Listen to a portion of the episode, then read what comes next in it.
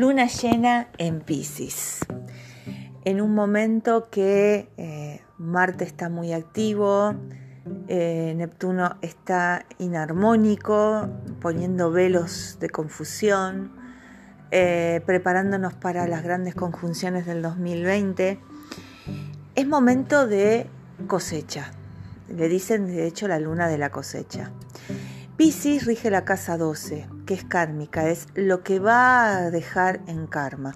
Todo aquello que durante toda la rueda zodiacal, haciendo el viaje del héroe que es nuestra vida, yo no haya terminado de trabajar o evolucionar o trascender, al llegar la casa 12 se convierte en karma. Y en próximas vidas, siguiendo los postulados de la astrología védica y kármica, se van, la gente, el agente kármico por excelencia va a ser la madre que nos lo va a transmitir para que lo sigamos trabajando y evolucionando nuestra alma. Esta luna llena en Pisces es un cierre de ciclo indudable. Tiene una gran carga kármica en el sentido de que en el eclipse vimos que nos aferramos a nuestro deseo en Leo, vino Virgo y digamos, vamos a hacer ordenando y ahora dice, bueno, se cierra este ciclo. Ahora empezás a cosechar todo lo que has sembrado. Momento de recibir.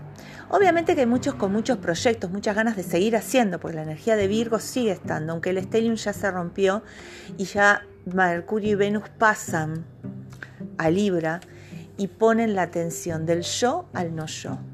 Durante la primera etapa del año astrológico cultivamos mucho el yo, por eso sembramos. ¿Sí? expectativas, proyectos hacemos. Para en la segunda mitad nos vamos al no yo. ¿Qué recibimos del entorno? ¿Qué fue lo que realmente sembramos? Y es necesario que por más que sigas teniendo ganas de hacer proyectos, no sigas haciendo por hacer, sino que esperes y digas, bueno, yo, ¿qué estoy recibiendo? Para poder evaluar si lo que sembraste estuvo bueno y no seguir haciendo más de lo mismo. Entonces, desde ese lugar, la invitación es a sigo cultivando una vez que haya registrado qué estoy recibiendo. Y no soy necio. Si recibí o no recibí lo que esperaba, me fijo en lo que sembré. Esa es la evaluación de este momento. Por eso después va a venir la energía del Halloween en pleno escorpio. Es decir, tengo que transformar. Sembré algo, recibo esto, no quería eso, voy a la otra energía y lo vuelvo a transformar. Y ahí voy a volver a empezar a hacer. El año que viene, 2020, se va a presentar la conjunción. Van a estar tres grandes astros en Capricornio, Júpiter, Saturno y Plutón. Van a estar en conjunción en enero, Saturno y Plutón. Para fin de año en Acuario, Júpiter y Saturno. Va a ser un año donde va a ser un terremoto constante y lo sabido, lo conocido, lo estipulado, la ley, cae. Crisis, crisis mundiales se han dado en otros momentos. Esta conjunción es en el 82 fue la guerra de Malvinas, aunque fue en Libra, en otras oportunidades la Primera Guerra Mundial, eh, el flujo comercial, digamos, el anterior que Urano estaba en Tauro fue el flujo comercial que trajo el descubrimiento de América hace 500 años, es decir, grandes cambios a nivel de lo económico. ¿Y qué representa el dinero? Es la energía de la manifestación plena. Cuando tú consigues dinero, tienes la posibilidad de concretar lo que quieres. Entonces es esa transición del deseo al hecho. Y el dinero la encarna como una manifestación consciente. ¿Qué tenemos que traer? Tenemos que hacer consciente que la palabra es la creadora y aferrarnos a que nuestro deseo esté bien dicho.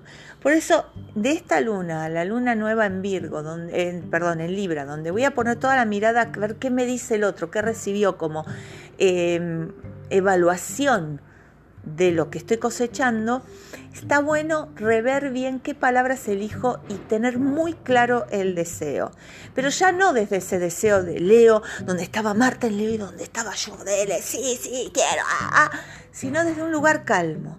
Esta luna trae la calma de la reflexión y desde ese lugar elegir adecuadamente las palabras que van a crear mi proyecto que sea realidad. A veces nos quejamos y no nos damos cuenta que hicimos todo para eso. ¿Sí? Em, y lo otro que va a suceder a partir del 18 es este Saturno directo que nos va a traer esta necesidad de me pongo, digamos, lo que persiste existe. Por ahora lo vemos como lejano, lo vemos como proyecto, estamos medio hasta que cuando Saturno se ponga directo empezamos a verlo como una posibilidad, pero justo cuando se pone directo empezamos a transitar lo último de Virgo, ya no está el stellium, si el universo equilibra la energía y vamos a empezar a vivir esa expectativa hacia el afuera. ¿Qué es lo que tenemos que trabajar? La autoconfianza, la confianza en mí mismo, la confianza en que puedo. Entonces, todo esto teñido por Neptuno, que nos pone esa neblina. ¿Estás viendo bien? ¿Ves bien? ¿Estás seguro? ¿Tenés claro? Entonces, en vez de conectarnos con esta energía baja de Neptuno, conectémonos con la alta, que es la intuición. Yo no voy a ver con los ojos de la neblina, voy a cerrar mis ojos y voy a ver con mis ojos internos que trascienden la neblina. Mis ojos internos son como rayos X, puedes ponerle lo que le pongas adelante y van a ver lo sólido, lo verdadero. Entonces, Neptuno tiene estas dos caras. O si te quedas con los ojos abiertos, vas a ver esa fantasía, ese, eso que no es real.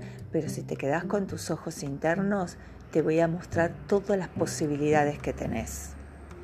Y en este trabajo estamos en estos días hasta el equinoccio, donde el equinoccio va a ser un momento de equilibrio de esa, búsqueda del equilibrio entre el afuera y el adentro. Estamos muy desde el adentro trabajando lo que queremos, lo que necesitamos, y ahí vamos a pasar a afuera. Vamos a empezar una interacción activa con el, el afuera y el entorno.